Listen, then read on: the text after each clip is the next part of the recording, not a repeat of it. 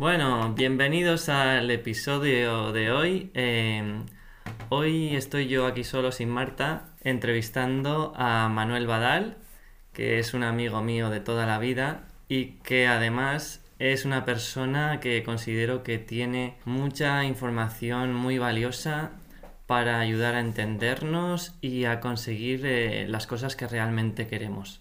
Manuel es doctorado en filología catalana, es profesor y es una persona que a través de la, de la entrevista veréis que tiene una forma de entender la vida muy simple, muy sencilla y en la que podemos aprender muchísimas cosas de él. Eh, buenos días, Manuel. Buenos días. Estoy encantado aquí de estar con vosotros en este programa porque considero que hacéis un contenido muy interesante que puede ayudar a mucha gente a cambiar su forma de ver la vida o a solucionar algunos de los problemas internos, ya que muchos de nosotros lidiamos día a día con, con estas problemáticas y muchas veces pues pasan desapercibidas a, al resto de la gente. Muy bien, pues nada, empezamos.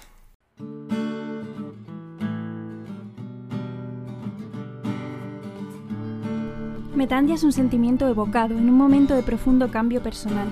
Te sientes perdido, sin rumbo y con miedo, pero al mismo tiempo hay algo dentro de ti que te está llamando a gritos para que te lances a lo desconocido, te arriesgues y luches.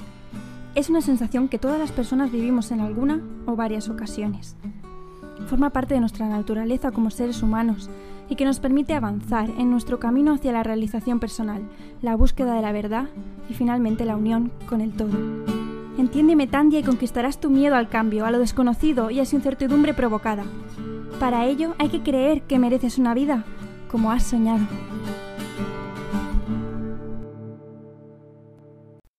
Pues Manuel, yo quería empezar preguntándote un poco sobre tu vida, que nos cuentes desde dónde vienes, eh, tus circunstancias, un poco familiares, culturales, porque aquí nos escucha gente de muchas partes del mundo.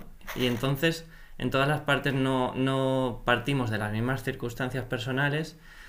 Y las metas y los propósitos que has ido en los que te has ido enfocando y un poco la forma de, de entender la vida. Bien, pues yo me considero una persona muy afortunada, ya que he tenido la suerte de nacer pues en un entorno en el que nunca me ha faltado de nada, eh, desde el punto de vista emocional o desde el punto de vista económico. Nací en una, en una familia, digamos, mm, prototípica, ¿no? de, bien estructurada, con unos padres que siempre se han preocupado por mí, que me han dado todo lo que he necesitado, que han estado siempre pendientes de, de mi desarrollo, entonces por eso, por desde ese punto de vista me considero como muy privilegiado porque eh, nunca, nunca he sentido que me haya faltado nada importante, ¿no? Entonces, respecto a otras personas que han tenido situaciones mucho más complicadas, pues yo en ese aspecto eh, he tenido muchísima suerte, si es que la suerte existe, porque después eso es otro tema que, que me pregunto muchas veces si, si, la suerte existe o es simplemente una conjunción de factores que coliden y, y nos llevan a situaciones que nosotros consideramos suerte, pero, pero no son suerte, sino que simplemente son las consecuencias de, de unas acciones previas. Bueno, sin... Interesante. De eso podemos hablar luego, sí. Sin irme por las ramas, pues eso, es una persona que siempre, siempre ha estado bien, bien cuidada por su, por su entorno. Y desde pequeño me considero que he estado bastante centrado. Nunca he sido una persona que haya hecho, no sé, eh, que se haya desviado mucho de, digamos, de los estudios o, de, o del cauce que se considera normal en la vida. Uh -huh. pues así fui pasando los años, de la niñez, la adolescencia. Sí. Luego empecé la carrera de, de, filología catalana. Ya en la carrera me di cuenta que me gustaba, que me gustaba investigar, uh -huh. que me gustaba aprender. Me sentía muy atraído por temas, sobre todo de parte más lingüística. Entonces yo tenía claro ya cuando a mitad, final carrera, que, que en el futuro me gustaría hacer un doctorado, ¿no? que me gustaría uh -huh. ir más allá. Entonces acabé la carrera eh, luego hice un máster de, de, enseñanza, porque yo también pienso a largo plazo en el futuro uh -huh. y me quería asegurar un, un futuro laboral, porque claro. la estabilidad económica, nos guste o no, es necesaria, es imprescindible para poder, uh -huh. Para poder sobre todo llevar a cabo tus, tus ideas o, o, tus proyectos. Exacto. Y una vez ya hice el máster, porque aparte de enseñar es una cosa que me gusta, disfruto uh -huh. viendo cómo la gente aprende y, descubre cosas nuevas, pues ya empecé el, doctorado hasta que lo finalicé justo el, octubre pasado. Muy bien, perfecto. Eh, de lo que has dicho me ha parecido muy interesante lo de que tú llegó un momento en tu vida que tenías claro que querías ser eh, profesor y enseñar y que eso a ti te producía ciertas sensaciones. Eh, ¿Va por ahí lo de que tenemos que sentir como que estamos realizados o, que tenemos una plenitud a través de lo que hacemos? ¿Crees que, es algo importante? Sí, yo creo que es muy importante que el trabajo que hagas o tu ocupación o tus estudios o, tu función en la sociedad tener muy claro que, es una cosa que te transmite cierta pasión o cierto entusiasmo, porque si no estás condenado a tener una vida monótona, aburrida, en el que todos los días son iguales. Y yo considero que en la vida es, es importante plantearte como objetivos o metas para tener siempre como una motivación de seguir creciendo tanto intelectualmente como, como espiritualmente como persona. ¿no? Entonces yo pienso que eso es, eso es relevante, ¿no? plantearte objetivos o metas mm, a largo plazo, que después tú lo puedes ir cumpliendo con microobjetivos, porque también es importante como dividir la, la faena en, en, distintos pequeños objetivos, para, porque si te planteas un objetivo muy grande, que dices, sí, está muy bien, pero si no lo planificas mínimamente, es muy complicado llevarlo a cabo. Entonces tú tienes que ir paso a paso, pequeñas acciones, pequeños avances que te permitan al final pues llegar a ese objetivo final. Sí, es eso. Es como que decimos, tenemos que subir eh, el monte Everest y antes de empezar a andar ya estamos dudando de nosotras mismas y diciendo, es que no lo voy a hacer porque es gigante. Claro, tú no puedes pensar que quieres subir al Everest y tiene que ser de un salto. Tú no puedes subir al Everest de un salto, necesitas ir roca a roca, parando a descansar. Habrá días que avances más o días que avances menos, pero al final, si tú no te dejas llevar por el desánimo y eres constante, al final llegas a tus objetivos, porque es que al final la clave de todo es la perseverancia, no hay, no hay otro truco. Me parece súper interesante esto.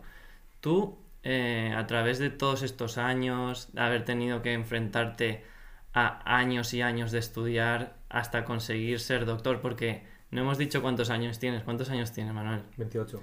O sea, Manuel tiene 28 años y es doctorado cum laude por la Universidad de Valencia. O sea, no todas las personas que tienen 28 años ya consiguen ser doctores a esta edad, ¿no? O sea, podríamos decir que es algo que te da cierto nivel de conocimiento, de información, que eres alguien eh, con cosas muy interesantes que compartir, porque no es fácil hacer esto a esta edad, ¿no? Entonces a mí me interesa mucho que nos cuentes un poco ¿Qué estrategias tienes en tu vida, en tu día a día? ¿Cómo afrontas la vida? ¿Cómo te organizas para intentar estar enfocado en tus objetivos a largo plazo? O sea, ¿qué cosas crees que son importantes para mantener ese foco y seguir en equilibrio y con motivación, como tú decías, ¿no? Sí, a ver, el, doctorado en este caso pues es una carrera de fondo. O sea, eh, tienes que tener muy claro que aunque te guste o te apasione tu campo de estudio, habrá muchos momentos de pesadez, de hastío, en que, en que sientas que no avanzas o que estás muy estancado, pero eso es normal, o sea, prácticamente cualquier persona que, que estudia un doctorado, pues sobre todo al principio, los primeros años, muchas veces siente que está perdido, que no sabe por dónde tirar, ¿no? Porque ni tú mismo al principio sabes lo que estás estudiando, que eso es un mantra que se repite mucho y es verdad. O sea, tú al principio no sabes exactamente tampoco lo que buscas. Lo que buscas lo empiezas a ver a medida que empiezan a aparecer tus resultados. Esto me siento totalmente identificado. Claro, es que no es ipso facto. Entonces, una cosa que he visto y descubierto, ahora ya que, a todo lo pasado, ¿no? que ya ha acabado, es que em, no hay que preocuparse al principio o los primeros años o meses cuando no ves esos resultados. Porque cuando tú trabajas, esos resultados aparecen solos. Es como la inspiración, ¿no? Que la inspiración es otra leyenda que para mí no existe, porque para mí la inspiración es, y lo he descubierto así, la inspiración es ponerte delante de, tu trabajo o ponerte a pensar en lo que quieres hacer y dedicarle horas. O sea, tú no puedes estar sentado en el sofá mirando la pared o con distracciones, que las distracciones están muy bien, las distracciones para evadir un poco la mente, pero... Para descansar, Claro, Pero si estás haciendo eso, la inspiración no llega. La inspiración llega con el trabajo y la perseverancia. Si tú no estás Sí, ¿no? cara a la pantalla escribiendo tú, porque tú, porque para escribir es porque, porque mucha gente dice, es que no sé escribir. Y dices, claro, es que para escribir tienes que escribir, tienes que aprender a escribir que- escribiendo. Tienes que hacerlo mal Claro. al principio, ¿no? Y es normal, o sea, tú escribes una cosa y luego la lees, la relees, la vuelves a cambiar, la modificas, pero es que así es como se aprende. Claro, con, con todas las cosas en la vida, ¿no? Claro, es que es así. Entonces, la inspiración no existe. Tú tienes que tener como una rutina de, de trabajo o unas horas. Es, igual que sean horas seguidas o al final puedes cronometrártelas y decir, hoy quiero trabajar seis horas. Y eso es súper importante porque es como al final avanzas. Es- son matemáticas. Si tú dedicas X horas todos los días o los días entre semana o de- Ujú. como quieras organizarte, al final llegan los resultados. Entonces es muy importante eso, la perseverancia y la constancia porque la inspiración para mí está sobrevalorada, igual que el talento. O sea, el talento, por ejemplo, existe, es un plus que te da que puedas avanzar un poco más rápido que los demás, pero si ese talento no lo acompañas de muchísimas horas de trabajo, no sirve para nada. Claro, no llegas al final a- al destino, ¿no? Claro. Eh, a mí lo que me sucede es que hay veces que me cuesta seguir con esa motivación. ¿Tú crees que es importante tener un para qué, un por qué, todo bien definido, los objetivos a largo plazo, eh, entender quién eres, eh, qué vas a hacer aquí en la vida, cómo vas a conseguirlo? Sí, es importante lo que comentas, ¿no? De, de- de los objetivos, de tener unas metas claras. Y es, a mí me ha pasado muchas veces también de decir, ¿para qué sirve lo que hago o para qué sirve lo que estudio? ¿A, a qué ayudo? Pero bien, es que si, si todos pensáramos así todos los días, al final nadie haría nada, ¿no? Porque hay muchas cosas que al principio no tienen ese sentido y luego se lo descubres. Entonces, es importante planificar, saber lo que quieres, pero tampoco obsesionarse en exceso con muchísimos objetivos o muchísima planificación. O sea, hay que planificar, tener una, una rutina o ser constante en el trabajo, pero también sin pasarse. Muy bien. Me está pareciendo súper esclarecedor, o sea, es como que en la sociedad estamos ya pensando en el, en el resultado y no tenemos en cuenta esto que tú estás comentando, que es la base como de la construcción. Primero se construyen los cimientos de la casa y al final ya consigues el tejado, pero muchas veces vemos que, que lo importante es el tejado y nos centramos en el tejado. Totalmente, concuerdo totalmente. Eso nos pasa a todos, nos ha pasado a todos en la vida, que nos obsesionamos con la máxima nota, con obtener el trabajo que queremos ya, con obtener el título que queremos ya.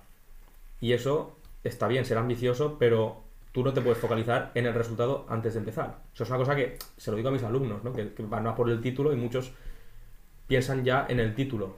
El título es importante, pero el título llegará si tú pones unos buenos cimientos. O sea, si tú vas trabajando poco a poco y aprendiendo poco a poco de una manera constante y prolongada, esos resultados llegarán seguro. Lo que tú no puedes hacer es obsesionarte por los resultados sin planificar el trabajo diario, que es al final lo que te lleva a eso. Y además hay que intentar hacerlo de una manera positiva, es decir, sentir que, que estás aprendiendo y que eso te gusta Sí. y intentar disfrutar del proceso. Porque si disfrutas del proceso y le sumas horas de trabajo, el resultado llegará de manera satisfactoria. Si tú te obsesionas desde el principio con el resultado sin pensar, sin pensar en el proceso o sin pensar en disfrutar ese proceso, estás perdido. Exacto.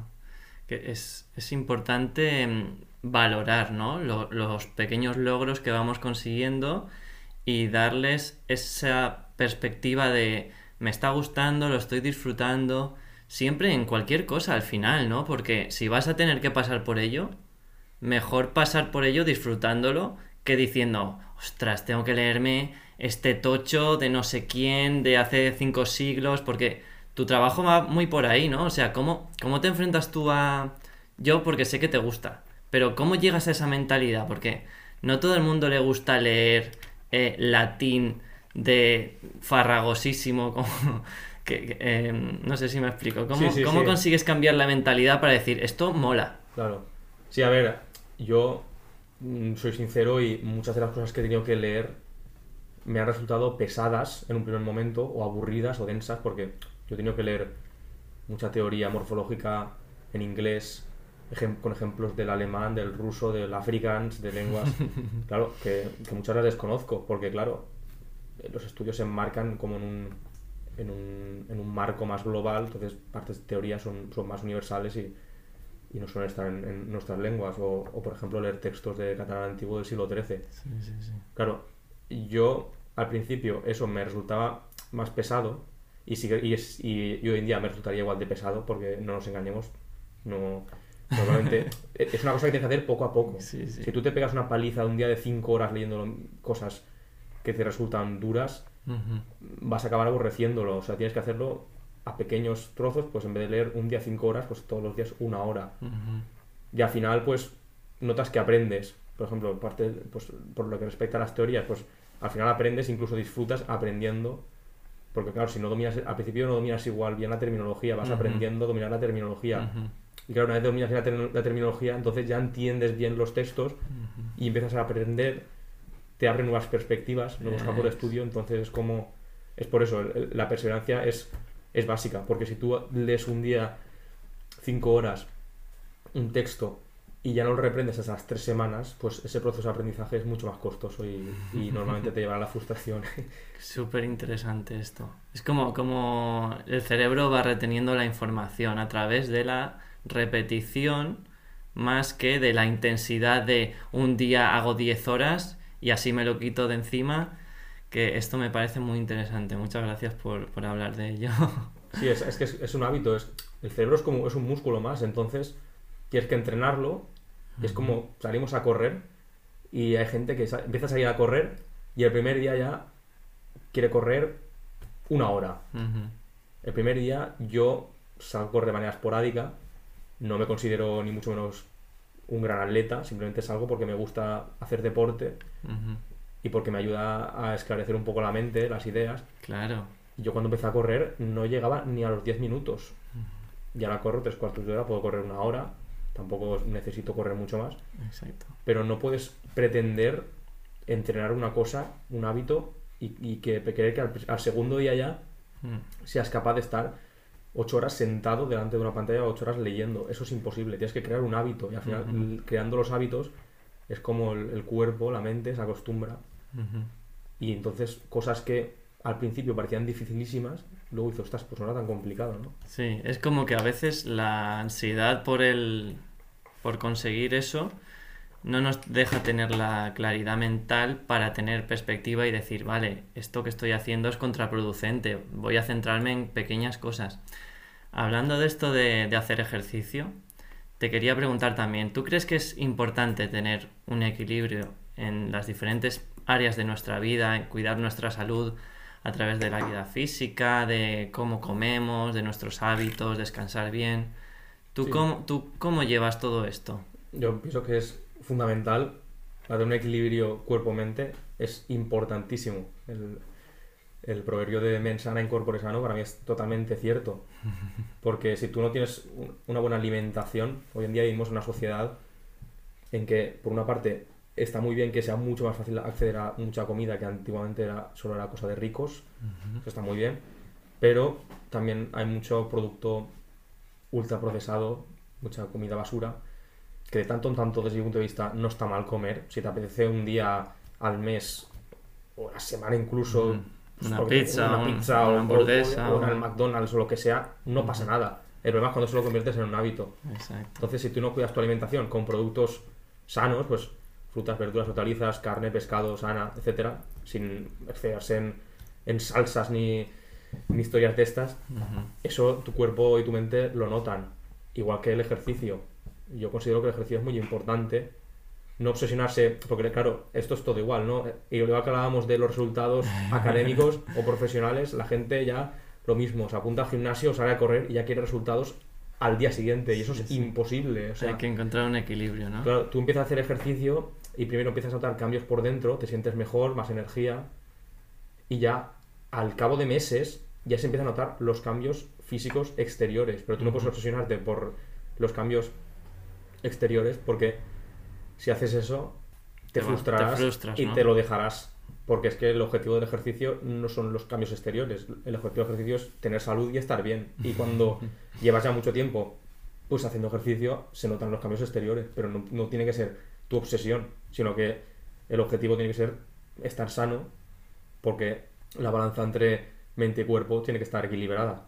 O sea, tú tampoco puedes estar estudiando todos los días a toda hora y abandonar tu alimentación o abandonar tu el ejercicio físico. Tienes que buscar un poco de todo. Muy importante, me parece súper importante. Y aquí, aquí estamos un poco evidenciándolo, ¿no? Que si tú tienes un equilibrio en tu vida, si controlas tu mente, controlas tu cuerpo, lo que comes, tus hábitos, al final puedes llegar a conseguir tus metas de, de estudios, de conseguir el trabajo que, que, con el que te sientes que estás aportando.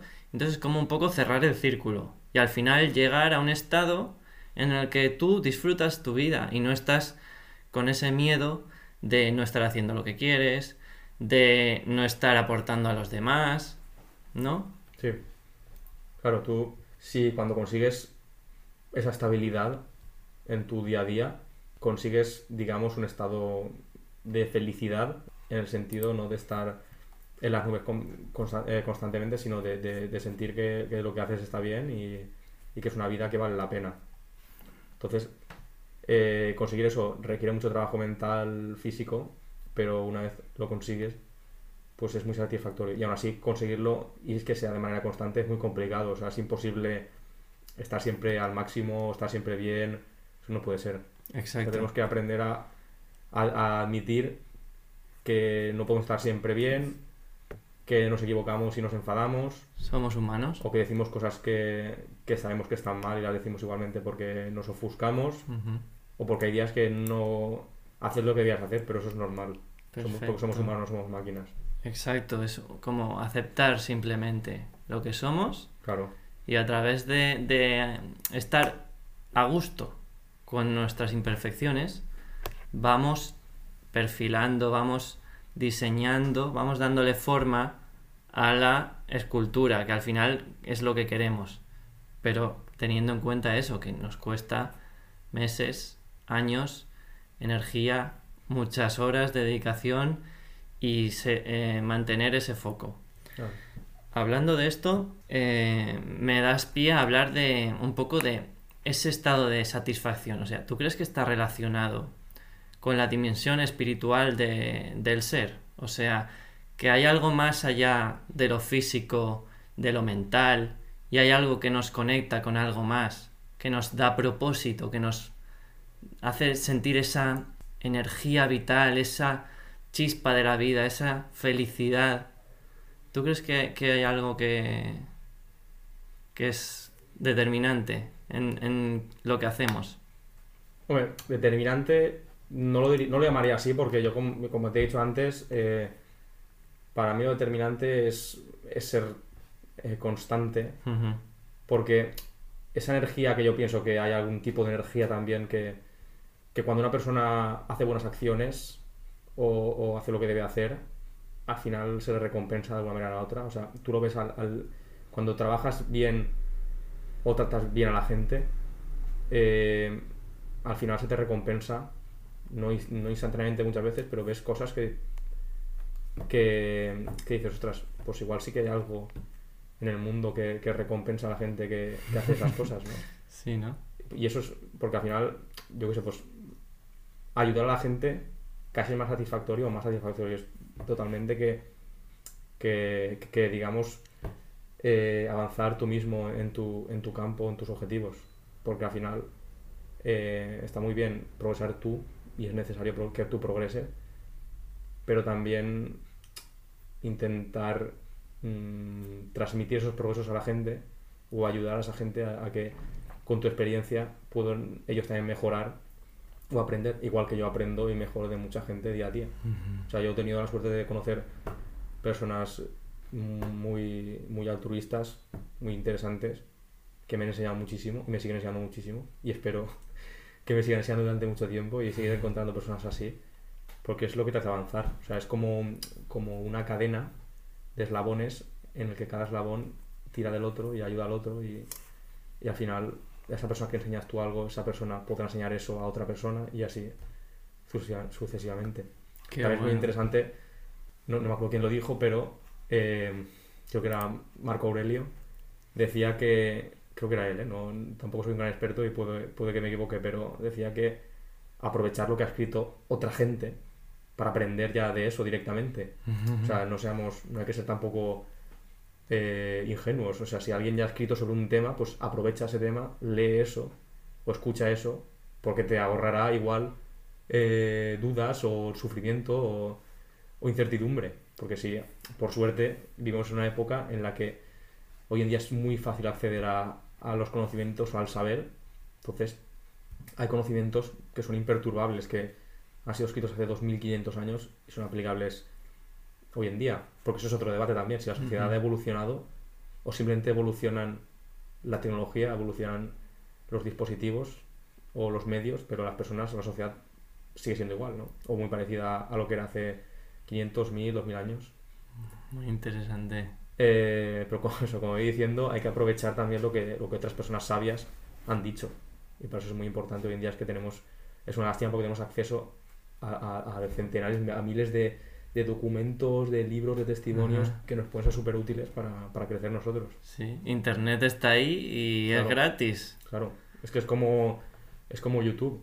O sea, en YouTube tienes centenares de, de canales, hay muchos que, que no enseñan o que se dedican intencionalmente a, a desinformar, pero hay muchos que, ten- que son muy útiles, de, de gente que se dedica a eso, a, a ayudar a los demás, o que te enseñan a hacer muchísimas cosas, desde cocinar, planificar entrenamientos, técnicas de estudio, de- sobre filosofía, sobre psicología, son interesantísimos. O sea, hoy en día tenemos a, a nuestro alcance una amplia gama de, de- de- de- de conocimiento gratuito y al alcance de prácticamente todo el mundo. Exacto. Que, por ejemplo, esta entrevista que estamos teniendo aquí, Claro. yo estoy muy agradecido, estamos desde Metandia muy agradecidos con que hayas venido aquí a aportar tu granito de información a través de lo que has vivido Claro. y gracias a ello eh, inspirar a otras personas, aportar valor a sus vidas. Claro, yo, no me considero ningún gurú, yo simplemente mm, transmito lo que pienso, lo que siento, lo que he aprendido Ujú.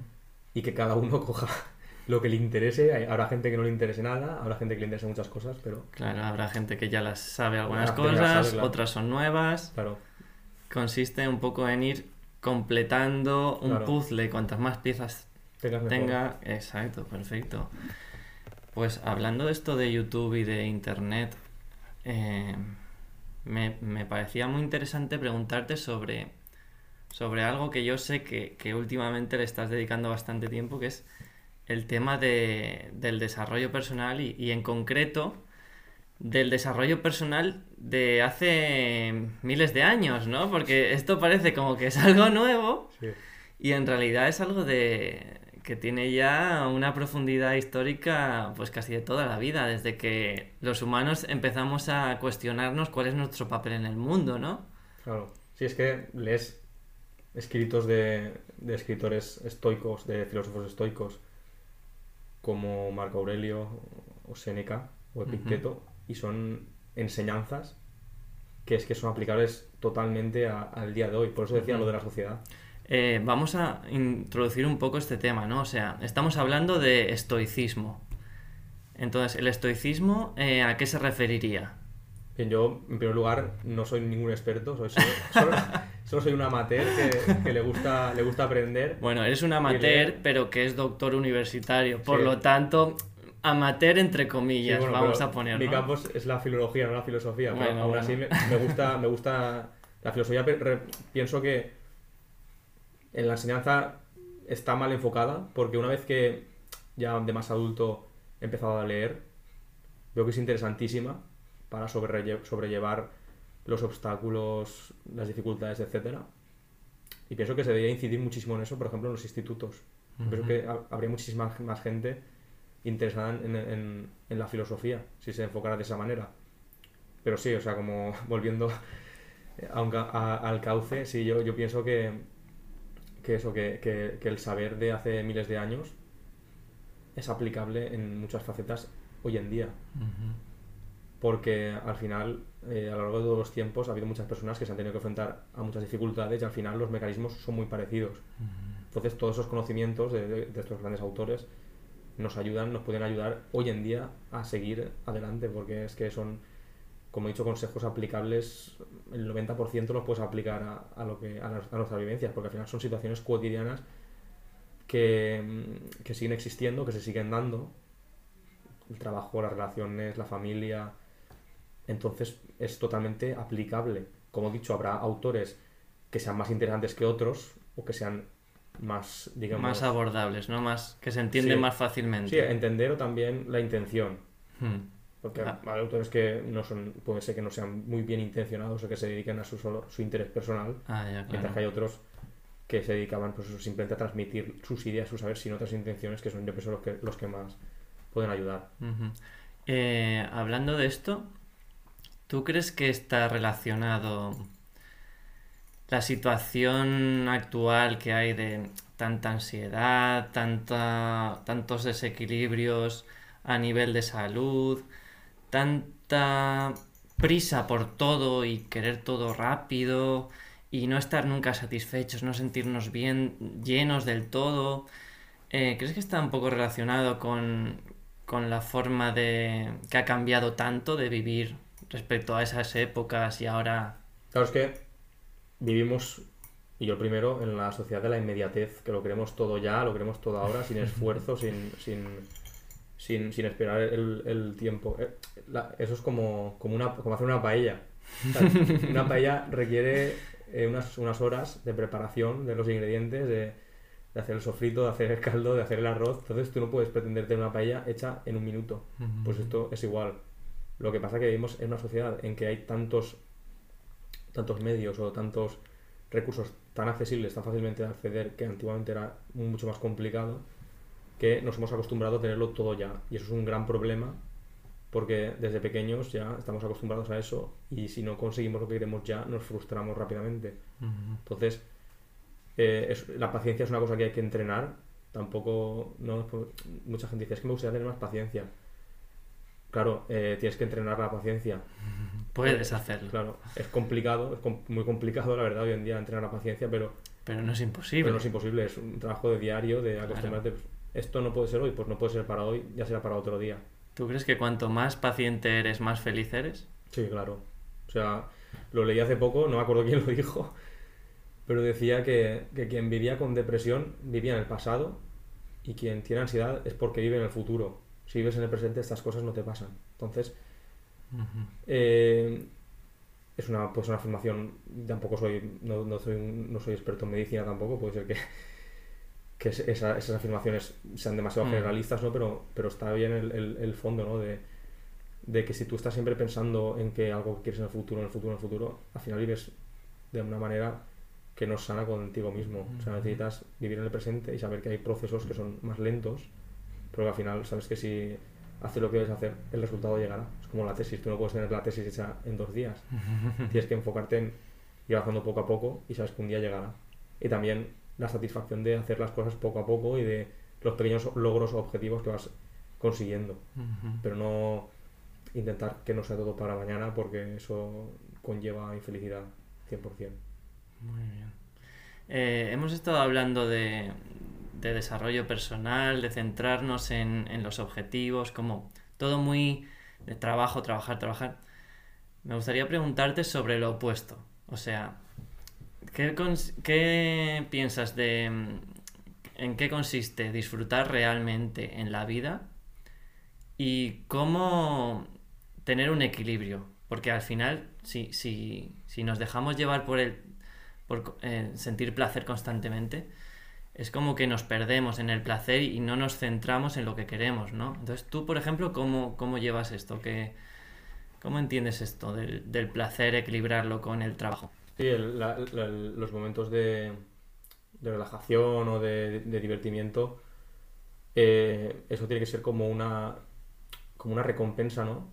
A, a lo otro. Es decir, eh, no disfrutas igual si te vas de cena o, o te pones a ver un capítulo o, o te vas de fiesta o lo que sea, si has cumplido lo que tenías que cumplir, que si no te lo has ganado, entre comillas. Igual suena muy, muy a emprendedor esto o, o a vendehumos, pero es así. O sea, si, si tú eh, en lo que estés enfocado vas trabajando a lo largo de la semana y después, eh, porque es necesario también estos momentos de, de diversión y de, de, de, airearse un poco, es necesario si no te quemas. Pero si tú antes no has hecho lo que tenías que hacer, no se disfruta igual. O sea, para mí se disfruta al máximo tanto el, el trabajo como la diversión o el placer si hay un equilibrio entre los dos. O sea, si tú, si tú solo te dedicas a trabajar sin nada de eso, de diversión, de, de otras actividades de entretenimiento, eh, el trabajo al final te quemas porque dices, sí, trabajo, pero ¿para qué? O sea, no, no puedo irme de viaje, no puedo salir a cenar, no puedo ir al cine, no puedo ir a- a- al fútbol. Pero por otra parte, si tú mm, tampoco te lo has ganado, entre comillas, pues ese, ese placer sabe a poco. Porque dices, ¿qué he hecho? ¿En qué, qué he invertido, qué he invertido mi tiempo? Suena muy a enfocarse en la productividad, pero al final es que yo creo que func- funcionamos así. Mm, Producti- guau. productivo no en, el, no en el sentido de números o de, o de títulos, sino en el sentido de, Disfrutar, ¿no? de, de lo que estamos haciendo, de, de- de nuestros objetivos, de nuestra pasión. Si no in- invertimos horas en eso, después el placer no sabe igual. Sí, yo a veces me, me pasa que me agobio mucho porque soy de base un poco duro conmigo mismo y, y llegas al final a concluir si es que no te lo estás pasando bien, o sea, lo importante es divertirse y si te estás divirtiendo ya estás en el camino, ya estás trabajando para conseguir lo que quieres. Claro, es lo que decía, estar en el presente. Exacto. Porque si tú estás inmerso en un trabajo, una, una carrera, un máster, eh, lo que sea, eh, si tú has trabajado esa semana, lo que, lo que tenías que hacer, después si sales por ahí a cenar o, o a lo que sea, tú tienes que estar disfrutando ese momento porque te lo has ganado. No tienes que estar obsesionado pensando, que es muy complicado, ¿eh? Sobre todo si en épocas de más estrés es muy complicado no pensar en la Sí, faena que sí, tienes sí. pendiente. Pero te lo has ganado. O sea, cuando tú estás trabajando, porque es compli- otro, otro tema es las, son las distracciones de hoy en día, porque conseguir centrarse, ni que sea media hora, sin ninguna otra distracción que tu, que tu foco, es muy complicado. Tienes muchas distracciones hoy en día al, al alcance de la mano. O sea, lo comparamos cuando éramos pequeños, no había teléfonos. Y yo, nos en- yo me siento afortunado que cuando era pequeño los móviles eran para llamar y poco más. Porque hoy en día pienso que hubiéramos tenido otra infancia mucho menos creativa, mucho menos distendida Ujú. que, que con las distracciones que, que tiene- que tenemos hoy en día. Pero volviendo al tema, eh, igual que es muy complicado eso, centrarse en el trabajo por todas las distracciones que tenemos o porque debe- a veces es, es duro, eh, también cuando salimos a disfrutar, intentar dejar de lado las preocupaciones, ni que sea temporalmente, para centrarse en ese momento y disfrutar ese momento, porque si no estás, lo que decía, estás, estás de fiesta o estás cenando o estás con amigos o, o con tu pareja o con lo que sea y, y no estás pensando en el momento presente, estás pensando en, en- en otras cosas, en tus Exacto. obligaciones y no, Es como si no fuera... no se disfruta. Como si no fueras tú, como si fuera esa- ese ego que te está haciendo o o sentir Claro. Mal o te está liando, confundiendo con cosas que no tienes que hacer cuando tienes que estar centrado en el presente. Claro. Bueno, pues Manuel, eh, podríamos estar hablando horas tú y yo. Nos, Y, tanto. no- nos conocemos desde hace mucho tiempo y, y sabemos que tenemos muchas cosas interesantes de las que hablar. Eh, pero a mí me gustaría proponerte hablar de más cosas así interesantes para ayudar a, a ganar un poco de perspectiva, para intentar eh, centrarnos en disfrutar realmente y, y te quería agradecer muchísimo que nos, que nos des un poco de, de tu sabiduría, de lo que tú has vivido a través de tu verdad, cosas que tú has comprobado. Y nada, quería felicitarte por, por conseguir tu, tu tesina doctoral, que la has conseguido hace nada, así que enhorabuena. Muchas gracias. Estoy, yo como amigo tuyo estoy muy contento de, de tenerte en mi vida y lo valoro mucho y lo aprecio mucho. Y creo que esto es muy importante también, ¿no? Cuidar las, las relaciones y mantener vínculos con los demás, porque a veces nos, nos perdemos un poco, como yo ahora, que me estoy yendo por las ramas, y nos olvidamos de que no somos seres individuales, sino que vivimos en una sociedad y que... Somos seres sociales. Claro. ¿Tú qué piensas un poco de esto? Eh, Es hoy, tema- en, hoy en día estamos como un poco... Me, me parece interesantísimo porque, por una parte, pienso que es muy importante saber estar solo y disfrutar de la soledad. A mí me gusta estar solo muchos, muchos ratos, pues eso, ir a, ir a correr solo, ir a andar solo, estar leyendo solo, porque es, es muy importante no depender emocionalmente, que es muy complicado. La sociedad nos enseña constantemente a que tenemos que depender de todo el mundo constantemente y eso crea seres dependientes con poca confianza, poca autoestima. Y es, y es como, digamos, prácticamente ya nacemos así porque es, porque es como está montado todo. Y es importante eso, estar en soledad, estar solo, eh, disfrutar de- de tu propia compañía.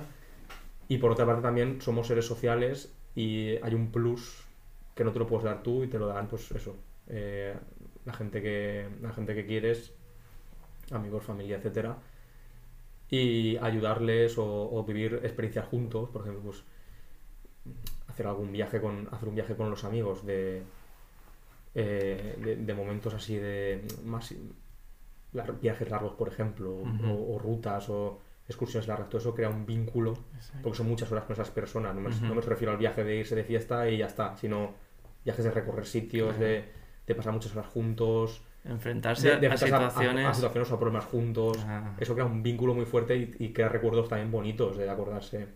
Pues esas personas viví esa experiencia y, Exacto. y- y eso queda para siempre. Eso va creando vínculos, porque al final con las personas eh, los vínculos los creas haciendo cosas que no son el día a día. Son esos viajes, situaciones difíciles a las, cual- a las cuales te tienes que enfrentar, etcétera. Y eso es importante, porque va creando, estresando los vínculos. Y al final, como he dicho, estar solo es muy importante, saber estar solo es muy importante.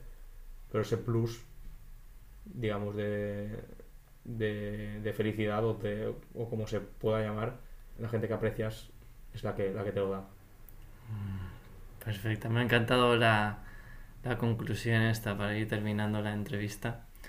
Eh, la felicidad pasa por trabajar muchas cosas al final, es lo que concluimos de aquí, ¿no? Sí, Y que tenemos que centrarnos en eso, en que realmente disfrutar es el objetivo y hay que conseguir ciertas cosas también, ciertas metas, formar parte de algo más grande que nosotros mismos y conseguir a través del entrenamiento de nuestra mente, de nuestro cuerpo, eh, mantener el foco y no irnos un poco por las ramas, aunque es totalmente comprensible porque somos humanos.